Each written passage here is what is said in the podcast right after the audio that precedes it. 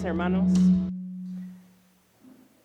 Les doy la bienvenida a cada uno de ustedes. Ah, so- algo que viene a mente de los, anuncios de Edith, estaba pensando en los polos. ah, si por cuestión económica a, uno le impide ah, comprar, no se preocupe, creo que igual queremos que todos tengan polo. Entonces, si pueden donar ah, para los polos sería de mucha bendición y, si no, vamos a encontrar manera. Pero lo que es más importante es que los tenemos que comprar en esta semana. Entonces, hay un papel atrás donde pueden poner su nombre y talla para que el lunes quizás estamos yendo a comprarlos. Entonces, por favor, ah, si tienes uno del año pasado y solo te da flojera buscarlo, no, ah, te pediría que lo busques porque ah, ah, hay un costo en, en comprar estos.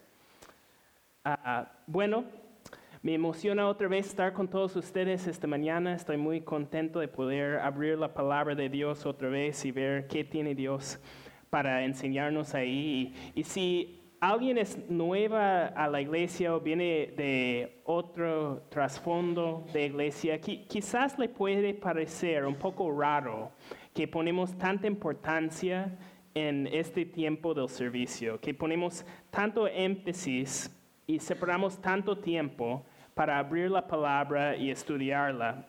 Quizás preguntas si Dios quisiera que dediquemos nuestro tiempo más a, otra cosa, ¿verdad? Qui- Quizás esa pregunta ha entrado en, tu mente y, y creo que lo que tenemos que responder a esa pregunta es, ¿qué, qué quiere Dios de nosotros? ¿Verdad? ¿Qué es lo que quiere Dios de nosotros? Y, creo que un lugar ah, que nos ayuda a entender eso es Marcos 12, 28 a 30. Esto no es nuestro texto de hoy, pero quisiera que abren sus Biblias a, a verlo ah, de manera de introducción.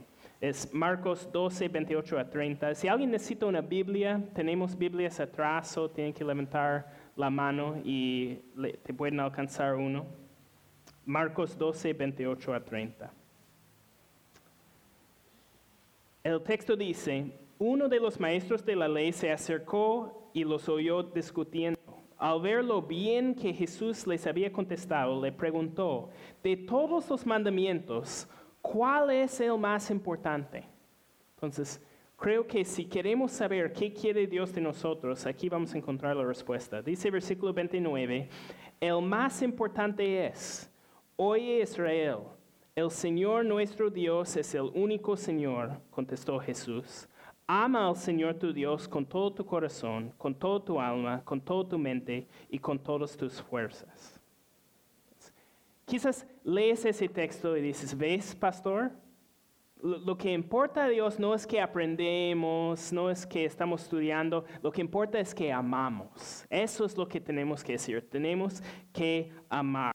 Gastamos todo este tiempo estudiando cuando realmente debemos dedicarnos a amar a Dios. Y ahí tengo una pregunta. ¿Puedes amar a alguien que no conoces? Puedes amar a alguien que no conoces. ¿Cómo llamamos a esa gente que persiguen a famosos, ah, les mandan cartas, eh, están afuera de su casa diciendo yo amo a tal actriz o yo amo a tal actor? Les llamamos locos, ¿verdad? Queremos que les meten presos porque es una locura amar a alguien sin conocerle. E- Es imposible. Y, y el texto aquí nos da una pista de qué es amor cuando dice, debes amar al Señor con todo tu corazón, con toda tu alma, con toda tu mente. Amamos a Dios con toda nuestra mente. Am- amigos, no honra a Dios que intentas amarle sin conocerle. Es- eso no le honra. Un amor real y sincero es revelado en un deseo profundo de devorar conocimiento del objeto de nuestro amor. ¿Me entienden? El- el- un amor real y sincero se encuentra en un deseo de devorar conocimiento del objeto de nuestro amor. Si tú estás enamorado, tú quieres conocer más. Entonces, e- eso es mi, lo que llamamos en inglés pep talk, mi, mi charla de ánimo acerca de prepararles para el sermón de hoy. Porque les prometí la semana pasada que hoy íbamos a hablar de la persona de Dios, íbamos a hablar de la Trinidad. Y, y tu primera reacción pudiera ser, uy, ese tema parece muy denso. No, no, no pudiéramos agarrar algo un poco más simple, un poco menos complicado. Y espero que esta traducción puede ser el ánimo para ti a, poner esfuerzo en este tema, porque ¿qué pudiera ser mejor para conocer a Dios, para amar a Dios, que estudiar su naturaleza, ¿verdad? Para estudiar quién es Él, cómo vamos a poder amarle si no le conocemos como es. Entonces, con ese ánimo les animo a ir a nuestro texto de hoy. Es Juan 10, 30 a 38. Para el próximo domingo ya empezamos capítulo 11. O sea, ya llegamos, estamos avanzando. Juan 10, 30 a 38. Nuestro último, eh, última prédica en capítulo 10. Dice la palabra, el Padre y yo somos uno. Una vez más los judíos tomaron piedras para arrojárselas, pero Jesús les dijo, yo los he mostrado muchas obras irreprochables que proceden del Padre. ¿Por cuál de ellas me quieren apedrear? No te apedreamos por ninguna de ellas, sino por blasfemia, porque tú, siendo hombre, te haces pasar por Dios. ¿Y acaso respondió Jesús, no está escrito en su ley, yo he dicho que ustedes son dioses? Si Dios llamó dioses a aquellos para quienes vino la palabra, y la escritura no puede ser quebrantada, ¿por qué acusan de blasfemia a quien el Padre apartó para sí y envió al mundo? ¿Tan solo porque dijo, yo soy el Hijo de Dios? Si no hago las obras de mi Padre, no me crean. Pero si las hago, aunque no me crean a mí, crean a mis obras, para que sepan y entiendan que el Padre está en mí y que yo estoy en el Padre. Vamos a orar. Padre Celestial, yo creo que cada domingo reconozco mi falta de... ah, derecho, falta de dignidad delante de tu palabra. Ah, tiemblo con abrir tu palabra, pero tiemblo mucho más este domingo, reconociendo que estamos hablando de quién eres tú. Ah, y es muy complicado, Señor. Es muy difícil para entender. Ah, y solo quiero que me cuides de er- errores quiero que me cuides de ser malentendido ah, y pido, Señor, que traes entendimiento a la congregación, Señor. Pido que el resultado de esta prédica sea que la congregación exalte en alto tu nombre, Señor. Que, que tu gloria sea evidente para nosotros. En el nombre de Jesús. Amén. ¿Cómo es que el Padre está en Jesús y Jesús está en el Padre? Bueno, aquí Jesús está presentando una parte de la doctrina que llamamos la doctrina de la Trinidad. La Trinidad como término no se encuentra en la Biblia, pero el término se usa para describir lo que enseña la Biblia sobre la naturaleza de Dios, que Dios es tres en uno. Y la Trinidad puede ser muy confusa. Es una idea que nunca nos hubiera ocurrido por nuestra propia cuenta, ¿verdad? ¿Quién va a crear un Dios que es tres y a la vez uno?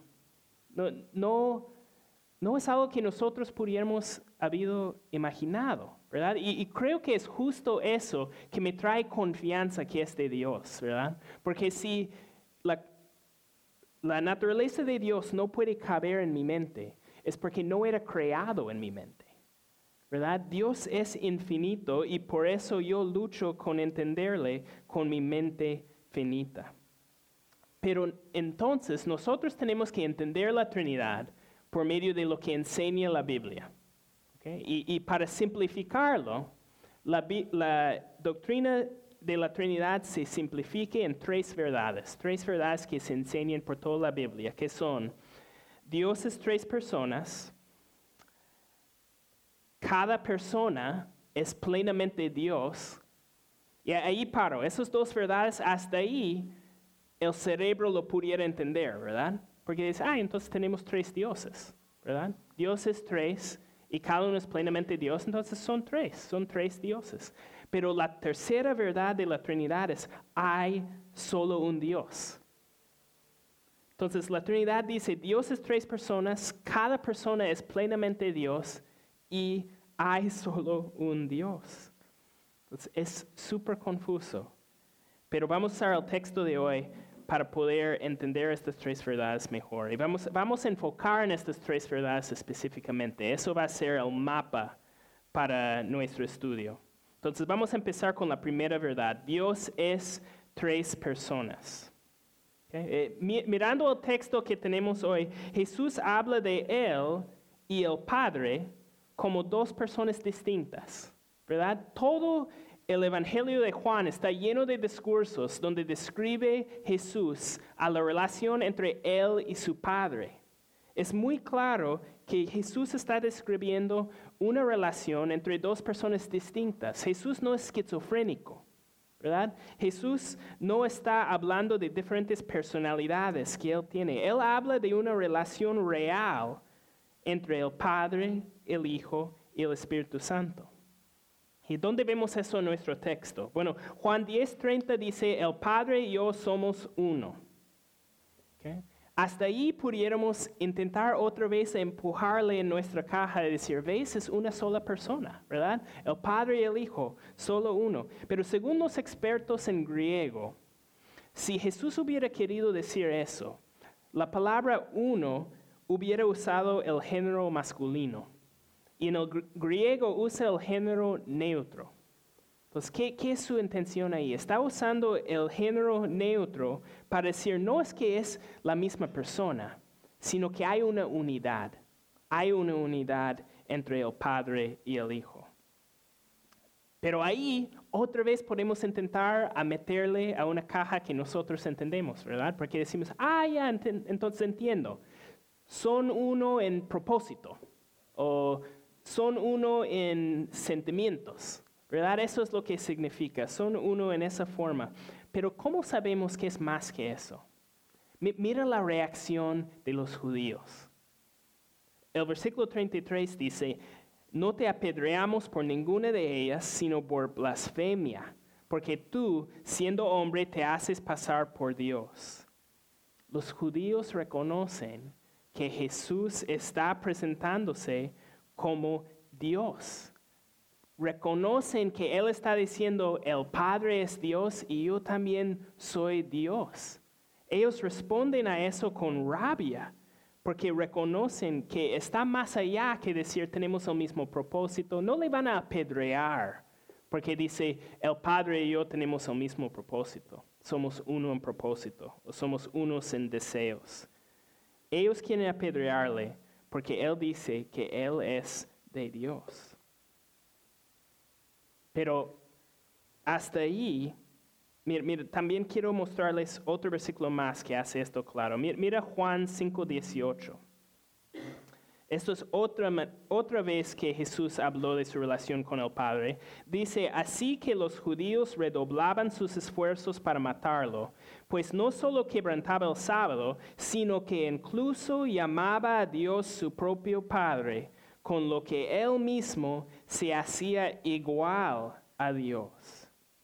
Entonces, aquí vemos más claramente que los judíos entendían de las palabras de Jesús, que está diciendo, yo soy una persona y yo soy Dios. El Padre es una persona y Él es Dios.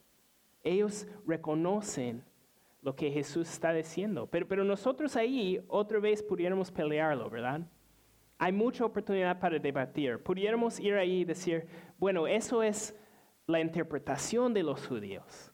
Jesús no dice eso. Los judíos están respondiendo a él.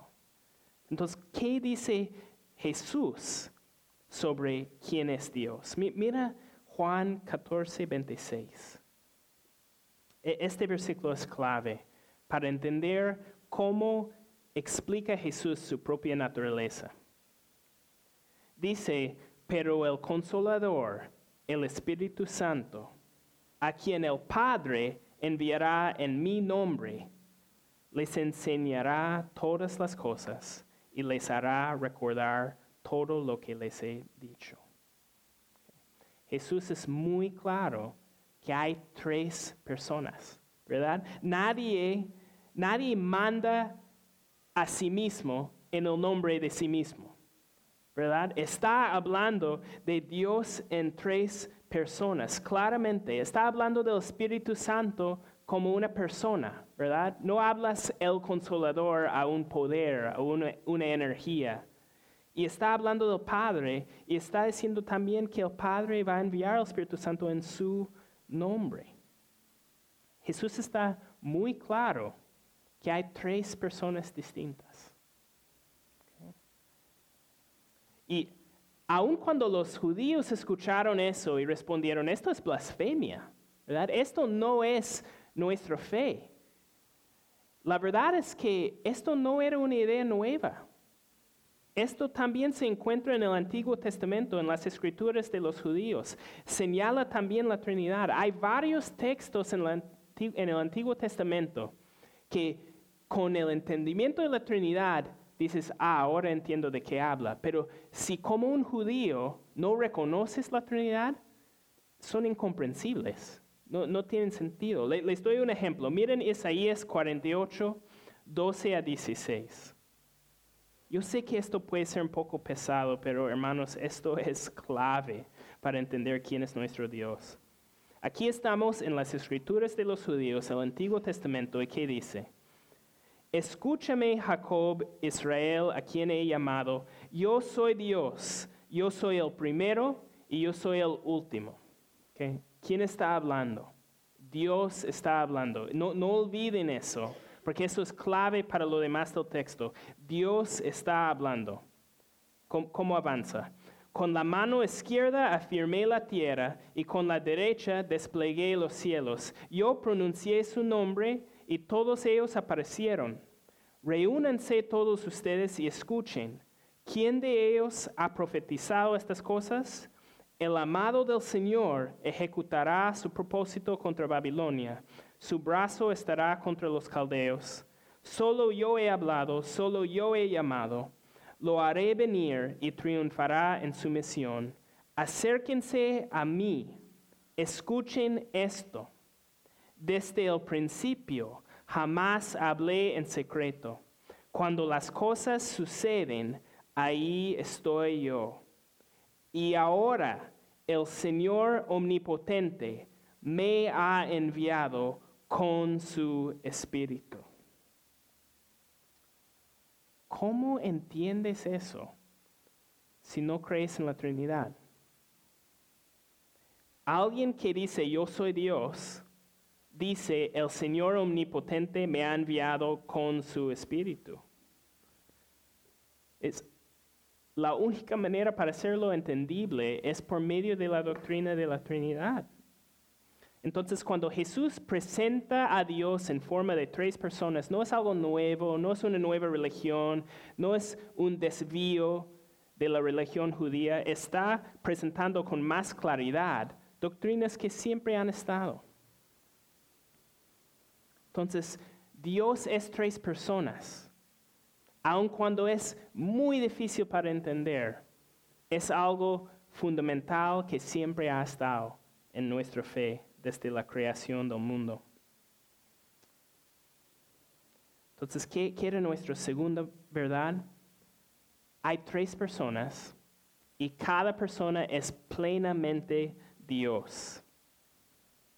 Una de las formas que las personas pueden manejar esta verdad confusa de que Dios es tres personas es que muchas veces varias sectas han intentado crear otras creencias falsas que lo hacen más entendibles. Entonces dice, ya, Dios es tres personas, pero no, no cada uno es igual.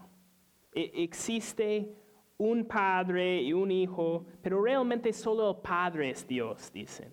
¿Verdad? Eh, eh, Los testigos de Jehová, por ejemplo, dicen que Jesús es un Dios, pero no es el Dios. Eh, ¿De dónde sale eso? Es, es de intentar a captar qué significa que Dios es tres personas. Cu- Cuando intentamos meterlo en nuestro entendimiento humano, salimos con herejías, salimos con ideas falsas, porque la Biblia enseña que cada persona, Padre, Hijo y Espíritu Santo, es plenamente 100% Dios.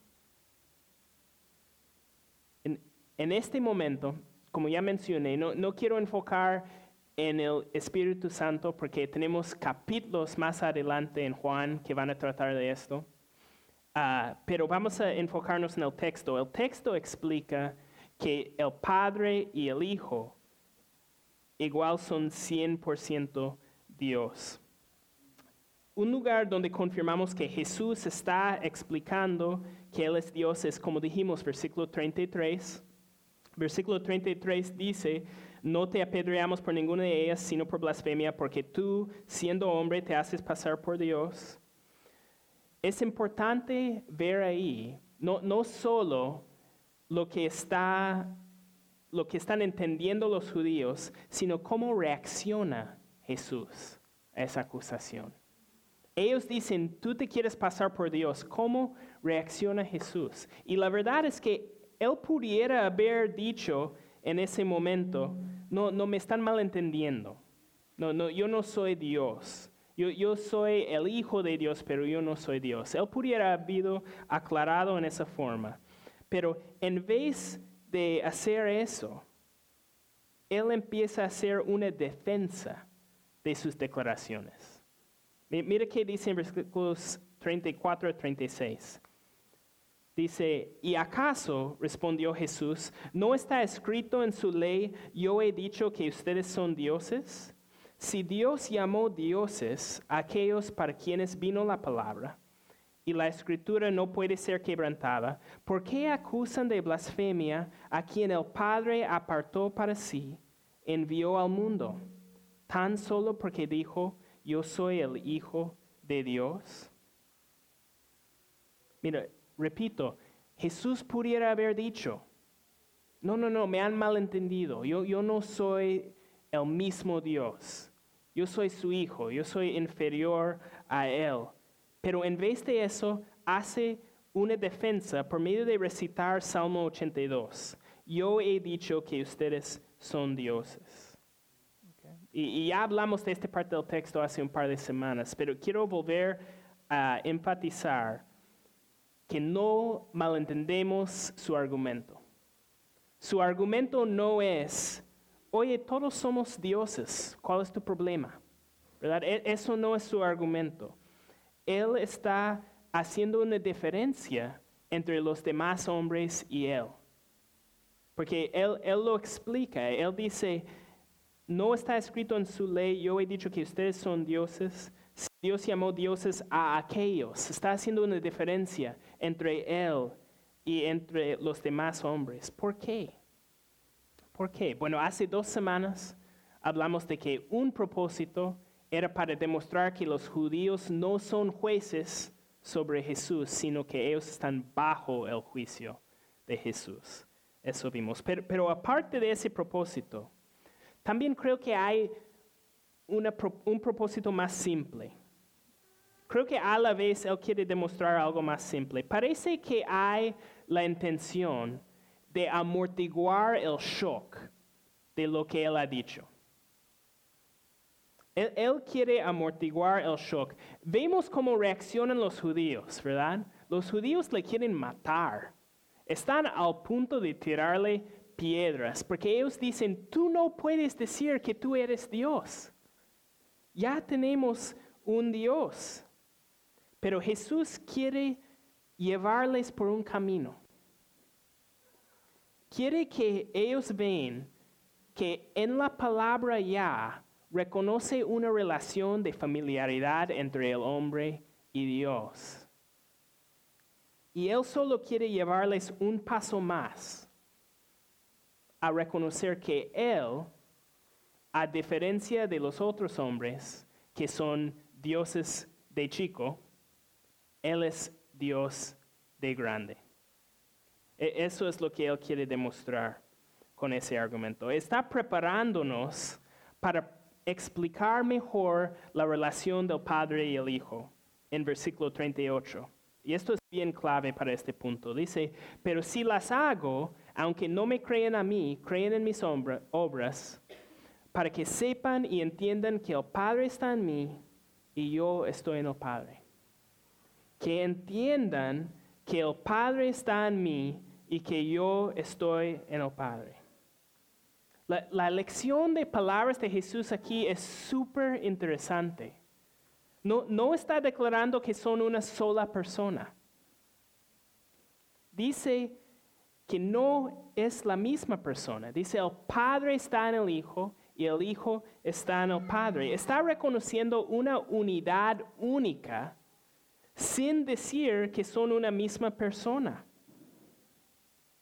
Y es muy interesante notar ahí que la unidad es mutua. ¿Ven eso? Jesús está en el Padre y el Padre está en Jesús. No, no es que el Padre está llenado o, sobrellenado por Jesús y Jesús pierde su esencia en, en el Padre. Son individuos, pero tienen la misma esencia. Si el Padre está en Jesús y Jesús está en, la padre, en el Padre, la esencia de Dios es igual. Y aquí en versículo 38 encontramos el verdadero misterio de la Trinidad. Dios es tres personas, pero un solo Dios. ¿Cómo? ¿Cómo? Hay una unidad y una misma esencia, pero a la vez hay tres personas distintas. ¿Cómo? Al final nuestros cerebros encuentran sus límites en intentar captar esas verdades. Pero algo que es un peligro, algo que quiero hacer muy claro aquí es cuando hablamos de que cada persona es 100% Dios, cada persona es plenamente Dios, significa que no hay una jerarquía de superior e inferior en la Trinidad. No es que cada persona tiene un lugar encima o debajo de otro miembro de la Trinidad. El hecho que cada persona tiene la misma esencia significa que cada persona es igualmente Dios. E, esto puede ser muy confuso para nosotros como humanos, porque nosotros escuchamos padre e hijo y imaginamos un padre crea a un hijo, ¿verdad? Y por eso un padre es superior a un hijo. Entonces, ¿cómo es que son iguales? Y, es, ese entendimiento humano es lo que lucha el musulmán. El musulmán dice, ¿cómo vas a llamar a Jesús hijo de Dios? Dios no ha procreado con nadie, eso es blasfemia. Y nosotros los cristianos dicen, tienes razón. Sería blasfemia decir que Dios Padre ha procreado para crear al Hijo. Y el mormón igual dice, ¿cómo un padre no va a ser más grande que su hijo? Si es creación de Él debe ser más abajo. Y nosotros decimos, igual, si eso fuera la verdad, también estaremos de acuerdo. Pero la cosa es que el Hijo no era creado por el Padre. Por la eternidad ellos han existido juntos. Entonces, ¿por qué lo llama Padre? ¿Por qué lo llama Hijo? Y esto es algo que es muy importante entender. Esos términos vienen, son ofrecidos a nosotros para explicar diferencia de roles. El Hijo de Dios no se llama Hijo porque nació de procreación del Padre. Se llama hijo porque tiene una relación de intimidad como padre e hijo. El amor entre el padre y el hijo es como lo que nosotros imaginamos con padre e hijo. También cuando él obedece, cuando el hijo obedece, cuando el hijo somete a la voluntad del padre, eso también imaginamos en nuestras mentes como la forma que un hijo ah, bueno sometería a la voluntad de su padre. Entonces, esos términos son para entender el rol, la función de cada persona. Pero no significa la naturaleza que nosotros entendemos en Padre e Hijo. Y eso creo que es algo muy importante para entender. Porque uno dice, ah, pero si el Hijo somete al Padre, entonces es inferior. Entonces nosotros podemos decir a la humanidad, es posible ser igual de valor y todavía que uno somete a otro por causa de roles. Entonces, cuando alguien te dice, ¿tú crees que el hombre es el líder del hogar? Y tú dices, estás menospreciando a la mujer, estás diciendo que la mujer tiene menos valor. Dices, en la misma forma que Dios demuestra con la Trinidad, diferencia de roles no significa diferencia de valor. Es importante ver eso. Entonces, hasta ahora, la Trinidad pudiera ser simple, ¿verdad? Hay tres personas en Dios y cada uno es plenamente Dios. Hasta ahí, para los demás dicen, ya, entonces ustedes creen en muchos dioses. Pero la tercera verdad es, hay solo un Dios.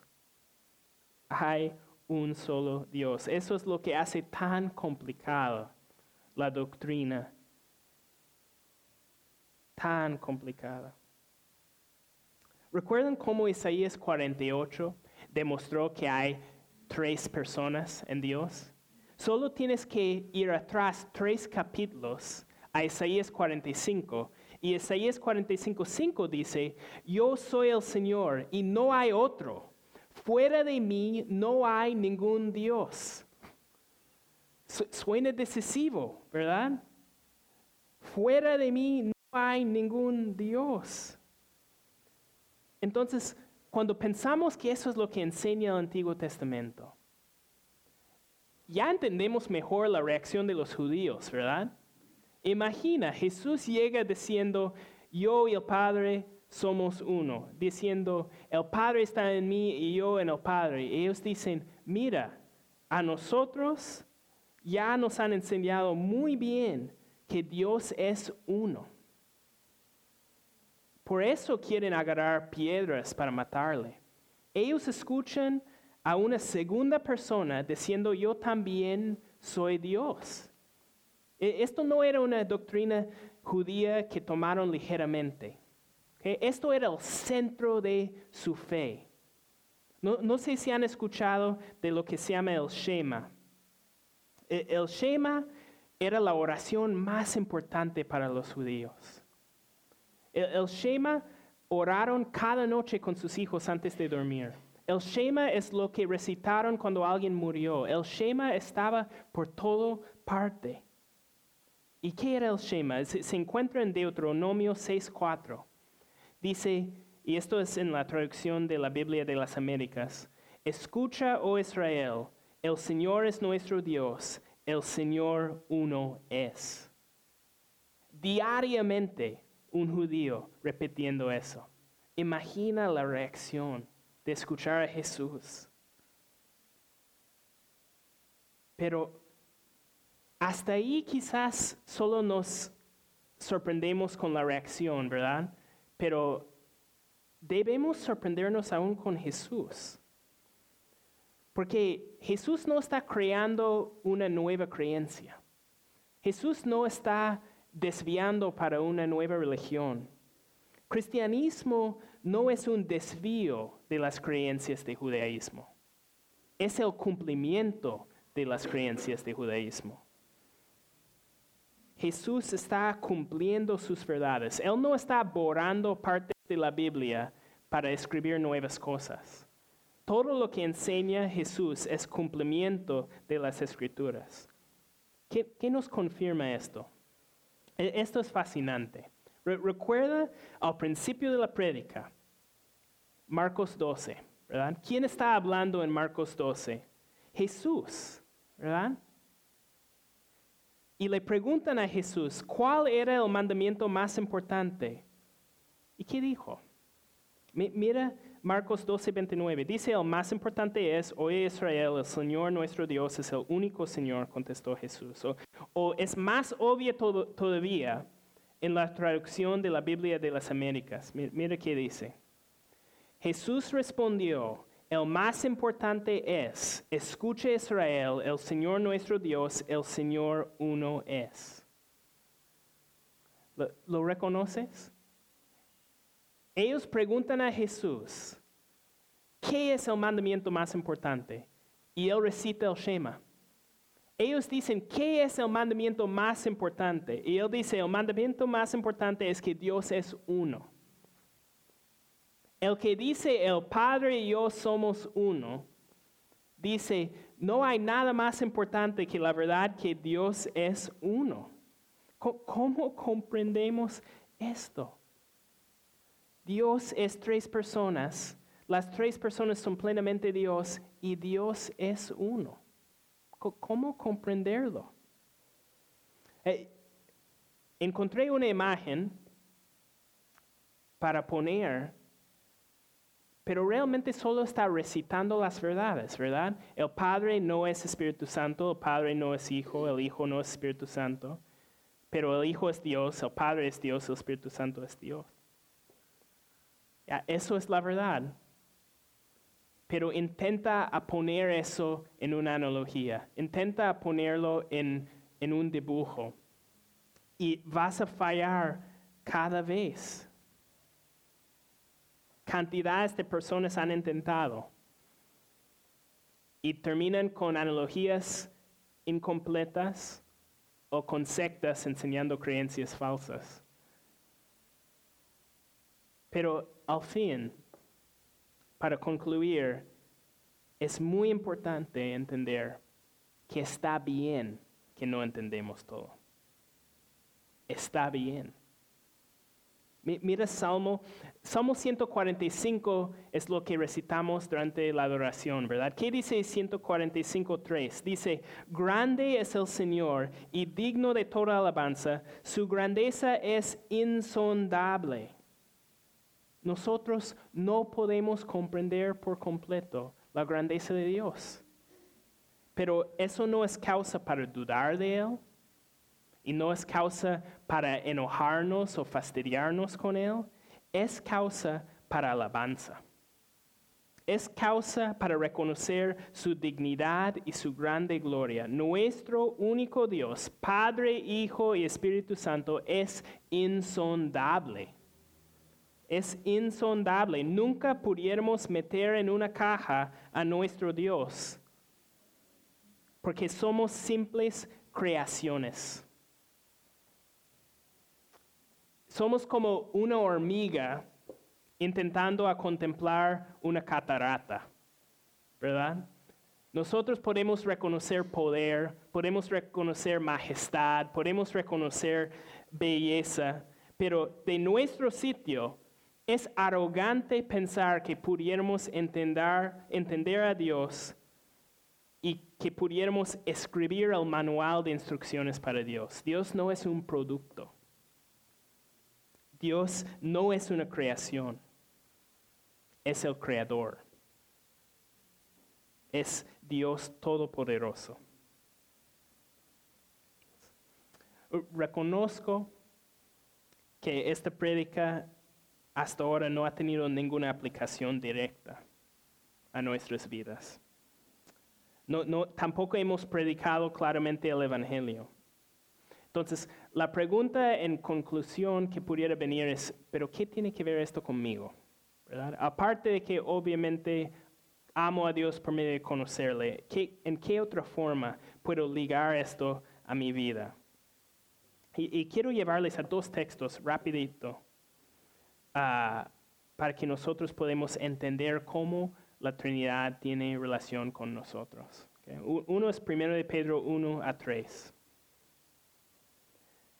Dice, Pedro, apóstol de Jesucristo, a los elegidos. Entonces, esta carta está escrita a los creyentes, entonces tiene aplicación para toda persona que ha confiado en Jesús. Dice, extranjeros dispersos por el Ponto, Galacia, Capadocia, Asia y Bit- Bitinia. Ahora escucha bien.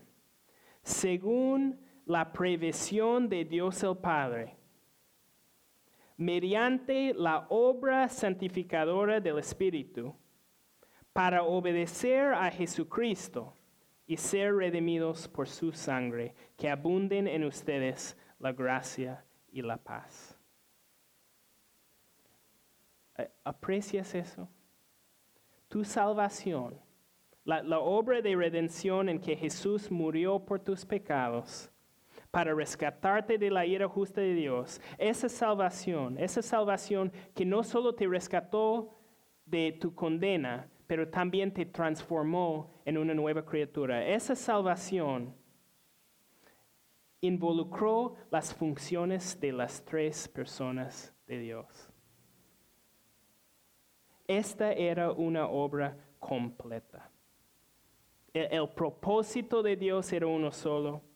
El involucramiento de Dios era uno solo entre tres y el resultado era redención completa. Todo Dios se metió en tu salvación. Pe- Pero no termina ahí. Porque la Trinidad no es solo ah, relevante a nuestra salvación, sino también a nuestra misión. ¿Verdad? Le- lee Mateo 28, 19 y 20. Dice, por tanto, vayan y hagan discípulos de todas las naciones, bautizándolos en el nombre, escucha, del Padre y del Hijo y del Espíritu Santo, enseñándoles a obedecer todo lo que les he mandado a ustedes, y les aseguro que estaré con ustedes siempre hasta el fin del mundo.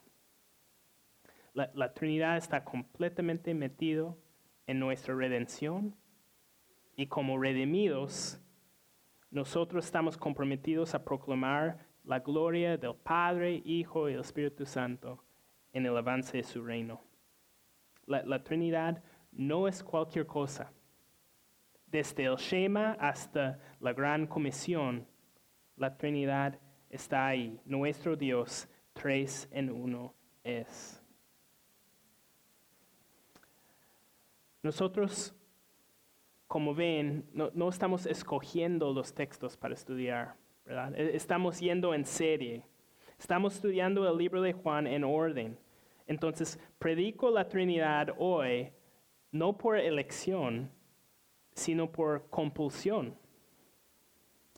Y no sé específicamente por qué, Dios, quería que tú escuches esta prédica esta mañana. Yo no sé.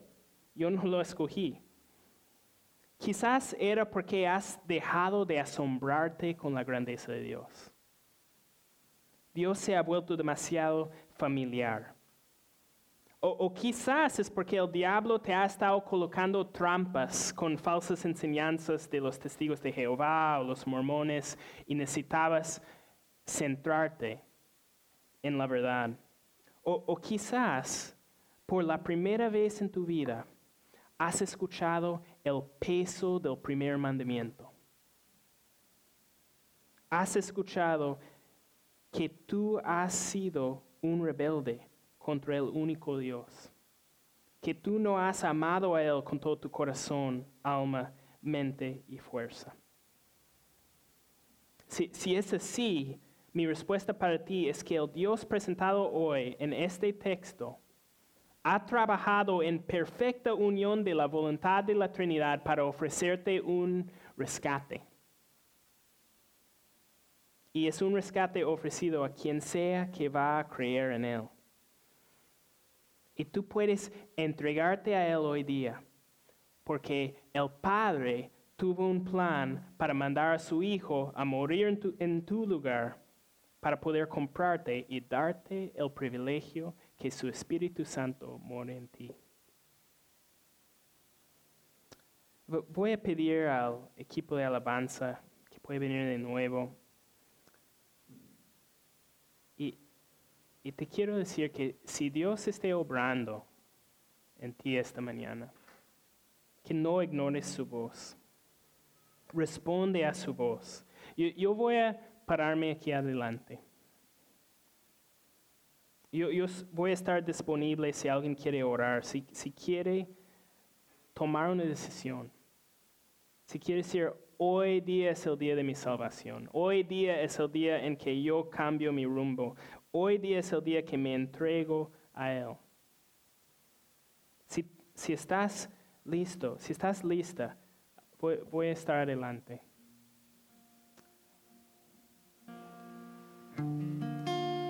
Le- les pido que reconocen la grandeza de nuestro Dios y que no ignoremos el gran privilegio es de entrar en relación con Él.